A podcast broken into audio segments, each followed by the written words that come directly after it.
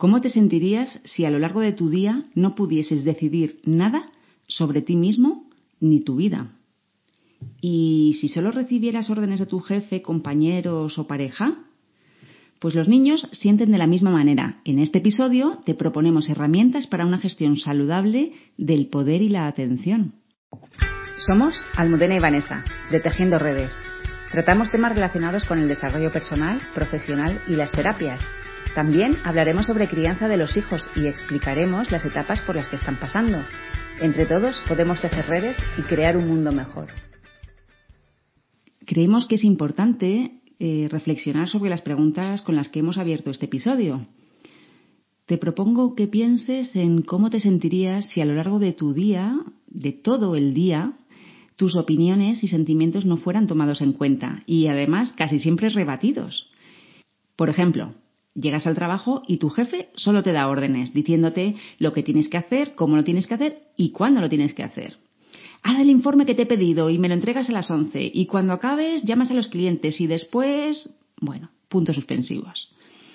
Además de estar todo el día con tu jefe diciéndote lo que tienes que hacer y cuándo y cómo, llegas a tu casa y tu pareja también te da órdenes sin opción a decidir lo que quieres hacer o cuándo lo quieres hacer.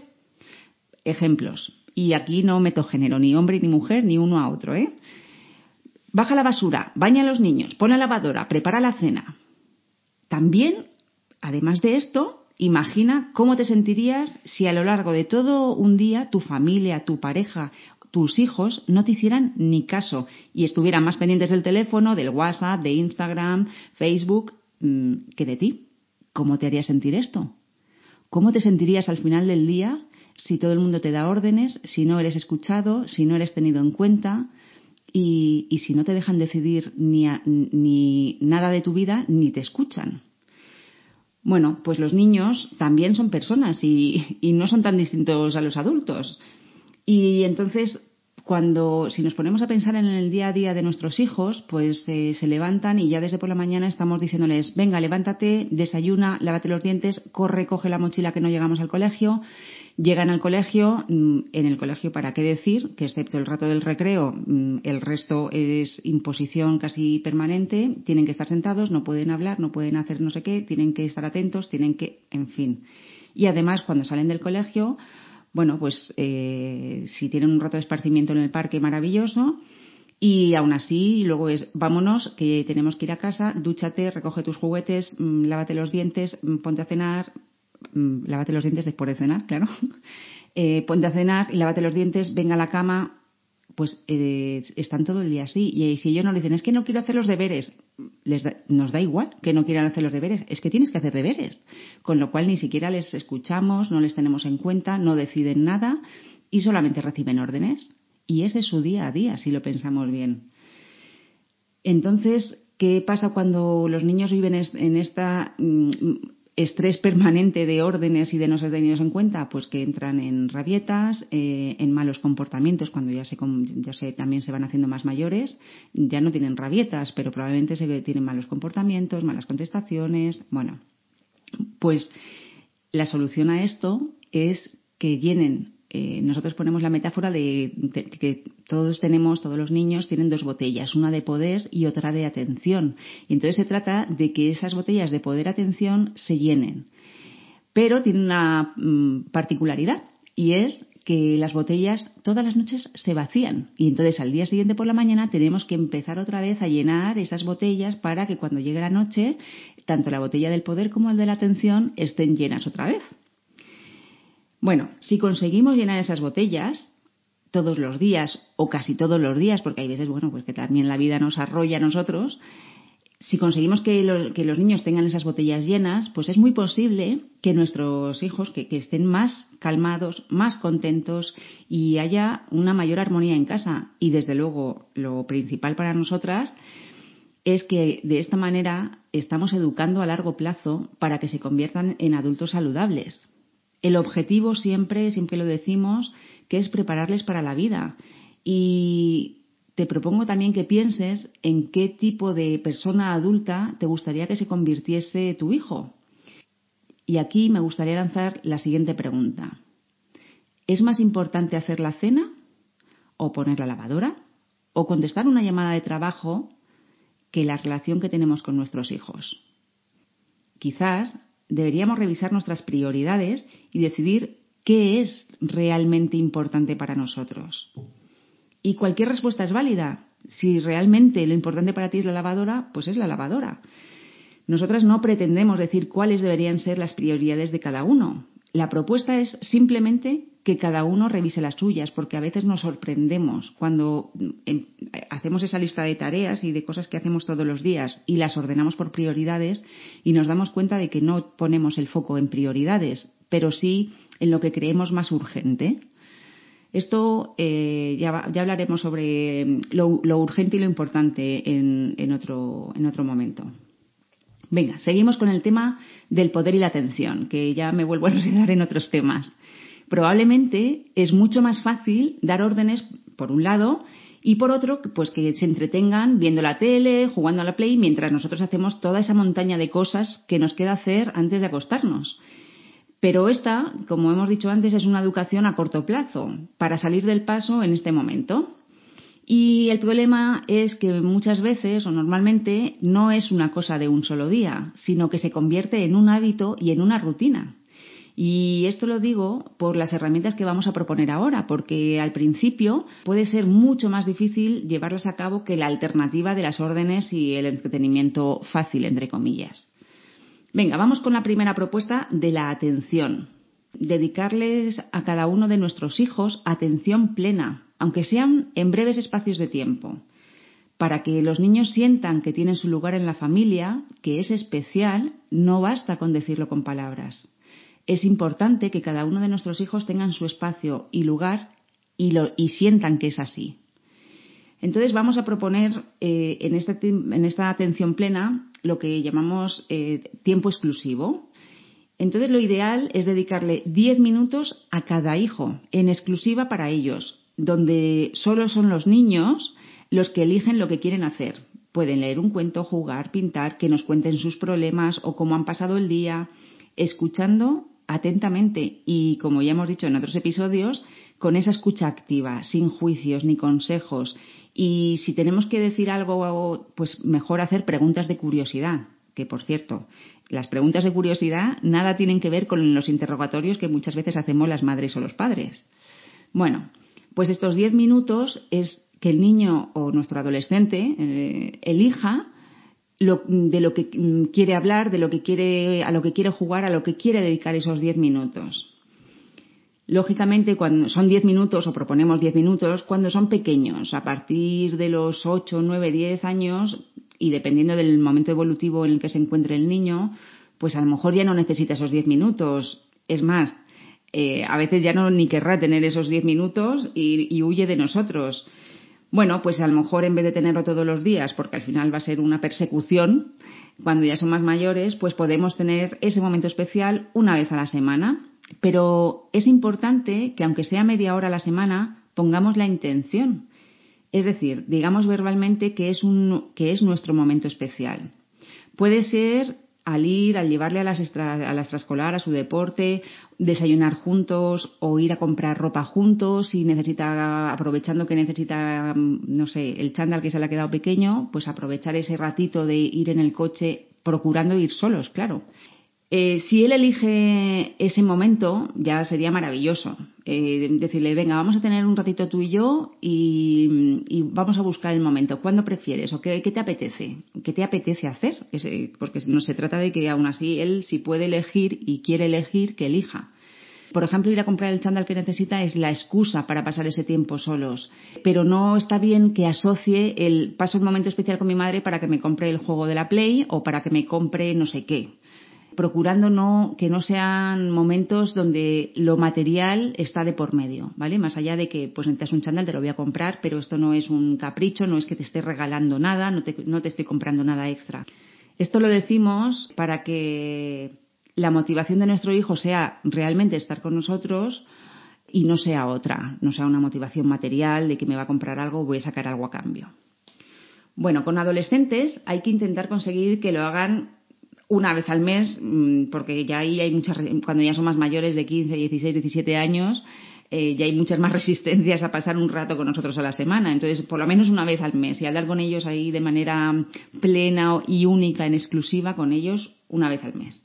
Y aunque ellos no quieran, nosotros, que somos padres conscientes y sabemos la importancia de que se sientan especiales, aunque ellos piensen que no lo necesitan, pero sí, eh, al final, mm, ellos piensan que no necesitan, pero sí necesitan sentir que les miramos, sentir que, son especiales para nosotros y que nos gusta nuestro hijo, que nos gusta él tal y como es y que sabemos estar con ellos de una forma distendida, sin las obligaciones del día a día, ni del estudia, ni del mm, no llegues tarde, bueno.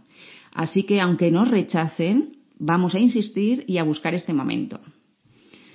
Muchas veces cuando esto lo contamos en los talleres que hacemos en Tejiendo Redes, los padres con varios hijos eh, nos dicen, ya, pero con cada hijo, pero nos estás diciendo que 10 minutos con cada hijo. Sí, 10 minutos cuando son más pequeños, y ahí decimos que por edades va cambiando el tema, cuando son más pequeños, 10 minutos con cada hijo. Lo recomendable es hacerlo con cada uno de ellos por turnos y enseñarles a respetar el turno de los hermanos. Es decir, probablemente al principio, hasta que se acostumbren, el hermano al que no se le está atendiendo va a interrumpir y va a decir, mamá, ¿me puedes mirar los deberes a ver si los he hecho bien? ¿O me puedes preparar un bocadillo? O lo que sea. O sea, se va a buscar cualquier excusa para interrumpirnos. En ese momento, de una manera amorosa, también le podemos decir, cariño, ahora es el tiempo de tu hermano. Cuando termine, tú tendrás el tuyo. Y por supuesto, hay que cumplirlo. Aunque no hayamos hecho la cena y se haya, nos, hayan dado las mil y vayamos fatal de tiempo para hacer todo lo que tenemos que hacer. Insisto, establezcamos las prioridades y pensemos en qué relación quiero tener con, con, mi hijo y si es más importante tener la cena a tiempo o hacer una cena elaborada en vez de mm, un huevo frito. Bueno, pues eh, por favor, cumplir. Eh, cuando se hace esto, se tiene que hacer con todos. Mm, es mejor no hacerlo con ninguno que con unos sí y con otros no.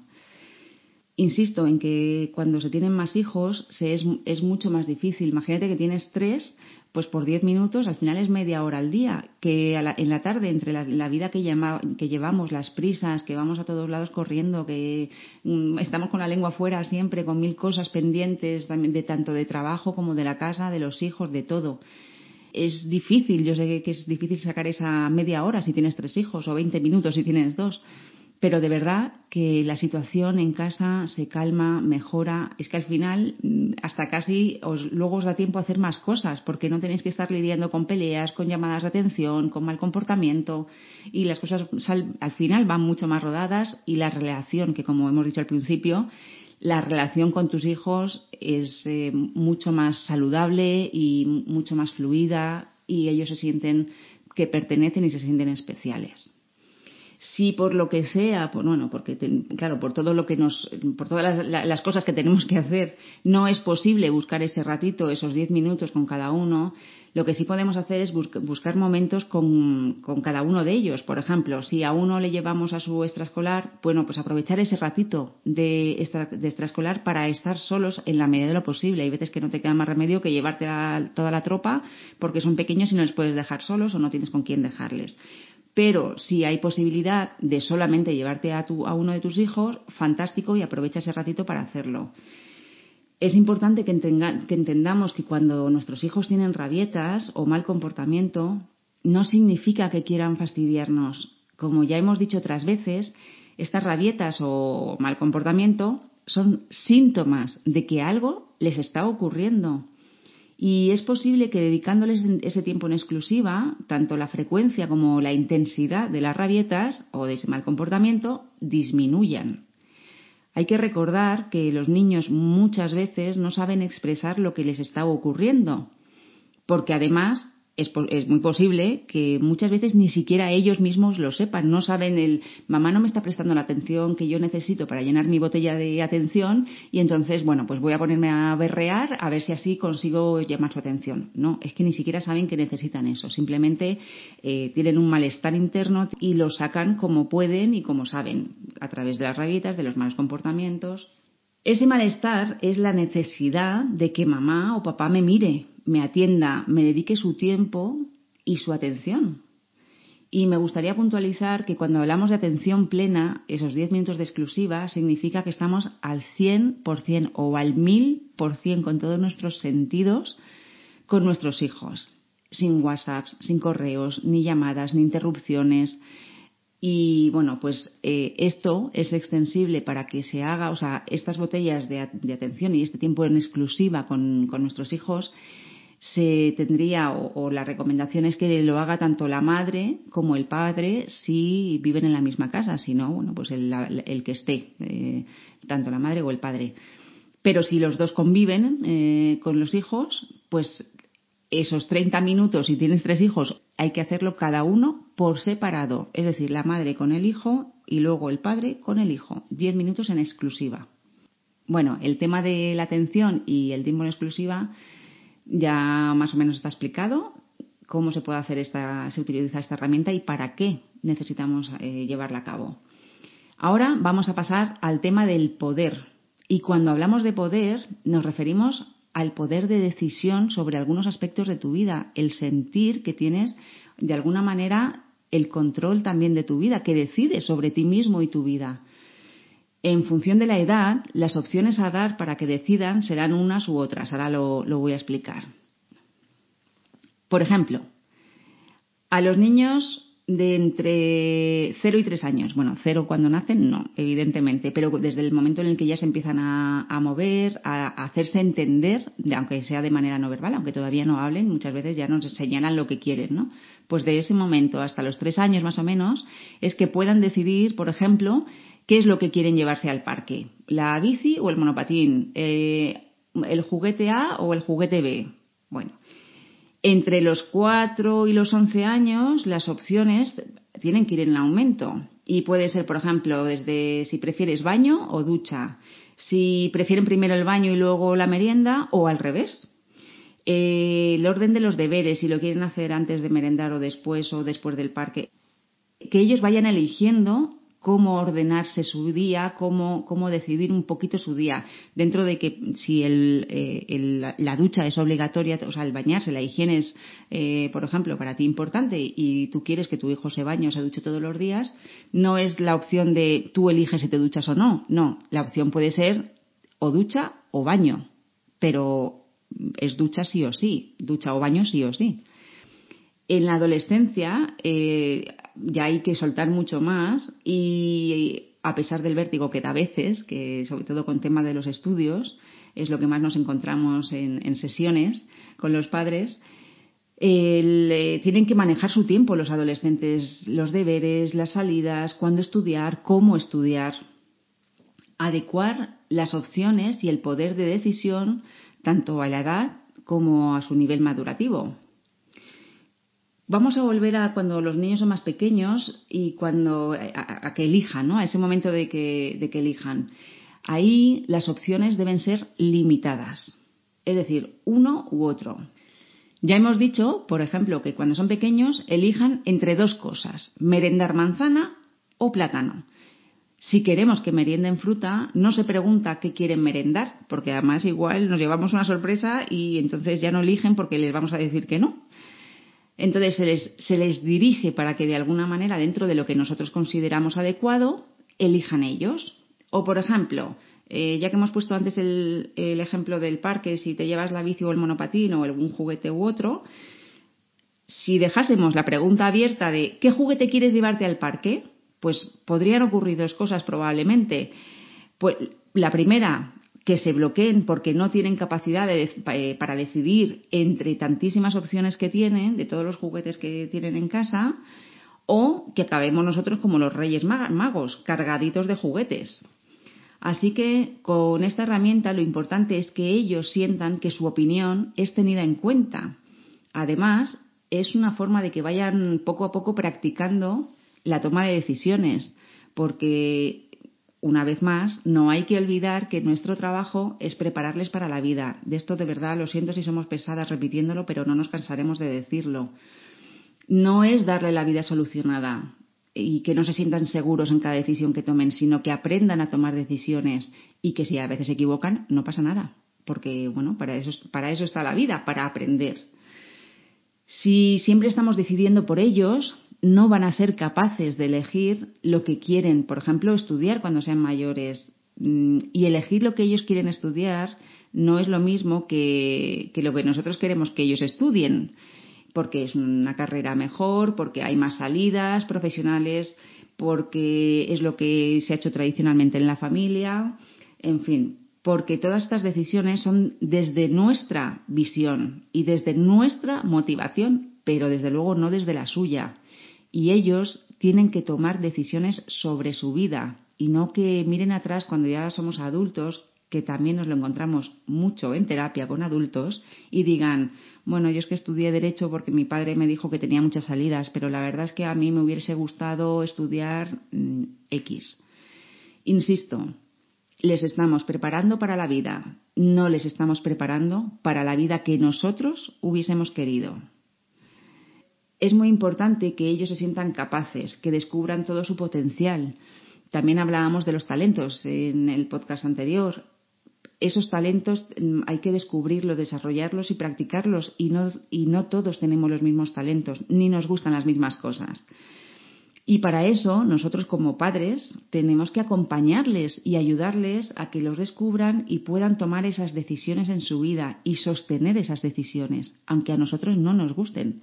Yo voy a poner un ejemplo que cuando lo hacemos los talleres siempre lo digo. Mi hijo lleva muchos años diciendo que quiere ser militar. Y a mí, mm, yo no tengo nada en contra de los militares, pero preferiría muchas otras profesiones antes que, que fuese militar.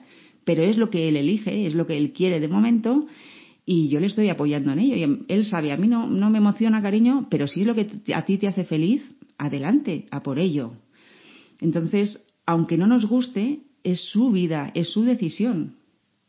Y ya como chascarrillo voy a decir que Vanessa siempre me dice que eso lo digo ahora, pero que me ve el día de la bandera, el día de la jura de bandera, como dándolo todo como la que más. Bueno, y probablemente tenga razón. bueno, venga, que vamos a, a seguir. Poco a poco hay que dejar que tomen decisiones. Lógicamente, no es lo mismo las decisiones que pueda tomar un niño de tres años con uno de doce, ni el de doce igual que el de diecisiete porque el de 12 mm, ya no solamente tiene que tomar la, y por supuesto el de 17, no, ya no solamente tiene que, tomar decisiones, sino que además tiene que experimentar las consecuencias de sus decisiones, sean las que sean. Un niño de cuatro años puede elegir baño o ducha, pero uno de 12 tiene que decidir no solo si baño o ducha, sino en qué momento del día va a hacerlo. Y si, lo, por ejemplo, lo deja para última hora de la tarde, mm, está muy cansado y no quiere ducharse y no quiere tal, hay que decirle ya, pero tú lo has elegido y ahora tienes que cumplir con tu compromiso. Bueno, ese es otro tema de cómo hacer que los niños hagan lo que tienen que hacer. Hay que diferenciar en las ocasiones en las que podemos ofrecer opciones limitadas y en las que no. Lógicamente, ir al colegio o al instituto no es una opción. Que los niños puedan elegir no significa que puedan hacer lo que ellos quieran sino que tengamos presentes que son personas individuales y que tienen derecho a tomar decisiones en su día a día sobre su propia vida. De esta manera, esa botella que hablábamos al principio de poder, y el poder bien entendido, se llena todos los días y todos los días pueden decidir algo sobre su vida. En el colegio va a ser bastante más complicado, así que lo van a tener que hacer en casa y además es en casa donde tenemos que realmente educar. En el colegio se les enseña, pero en casa les educamos eh, esa, en casa donde tienen que poder elegir, pues eso, si quiero una fruta o, u otra, si voy a hacer los deberes antes o después, cómo me voy a organizar mi tiempo, bueno, todo lo que ya hemos dicho. Y esas dos botellas eh, de poder y atención, como hemos dicho también al principio, tienen que llenarse todos los días. Bueno, como decimos muchas veces, no hay nada que sea una varita mágica en el que de repente nuestros hijos se hagan responsables de sus vidas, de sí mismos, sean estupendos, comunicativos, maravillosos, maravillosos lo son todos pero no que tengan un comportamiento excepcional y excelente, porque además ese no es el objetivo. El objetivo es que ellos vayan asumiendo su responsabilidad, que sean capaces de tomar decisiones, que se sientan eh, únicos y especiales, sientan esa, que, esa necesidad de pertenencia se vea cubierta y estas herramientas son, son muy útiles para, para estas dos cosas. Así que te, te animamos a que las, intentes llevar a cabo mm, si nunca lo has hecho y tus hijos ya son más mayores, bueno, pues en el tema de, la, de, poder, de la botella del poder, hay que ir un poquito a lo mejor más lento, porque si nunca han tomado decisiones les va a costar al principio, o si, por ejemplo, nuestro hijo nunca lo ha hecho en 10 años y les damos que elija el momento de ducharse, pues es probable que llegue el final de la noche, no, de la tarde, no se hayan duchado y encima nos hagan chantaje emocional con, mamá, es que estoy muy cansado, tengo mucho sueño, por favor, que me, mm, me ducho mañana, que es que hoy estoy muy... y se van a intentar escaquear y entonces nosotras vamos a decir, venga, anda, venga, vale, vete a la cama, pero mañana te duchas, ¿eh? Pues no, ahí hay que mantenerse y decir, no, mi amor, mm, lo siento mucho, yo sé que tú estás cansado, pero tú has decidido ducharte ahora. Y tienen que ir experimentando esas consecuencias, pero no les podemos soltar de repente porque se van a perder un poco. Así que, de manera gradual, si no lo hemos hecho nunca, si son pequeños, lo podemos hacer ya. Y si son más mayores, un poquito más gradual. Y por supuesto, estas son herramientas para llenar esas botellas de poder y atención. No son las únicas herramientas, para eso estamos dando un montón de ellas en todos los episodios, pero probablemente en casa haya una mayor armonía y nuestros hijos sean más felices y nuestra relación con ellos sea mejor. Y aquí termina este episodio de Tejiendo Redes. Cuéntanos de qué te gustaría que hablásemos en otro episodio y trataremos de hacerlo. Esperamos que hayas disfrutado, que haya sido útil y si ha sido así, te agradeceríamos que recuerdes compartirlo en tus redes y ponernos muchos likes y estrellitas en iTunes y en iBox. Entre todos, podemos tejer redes y crear un mundo mejor.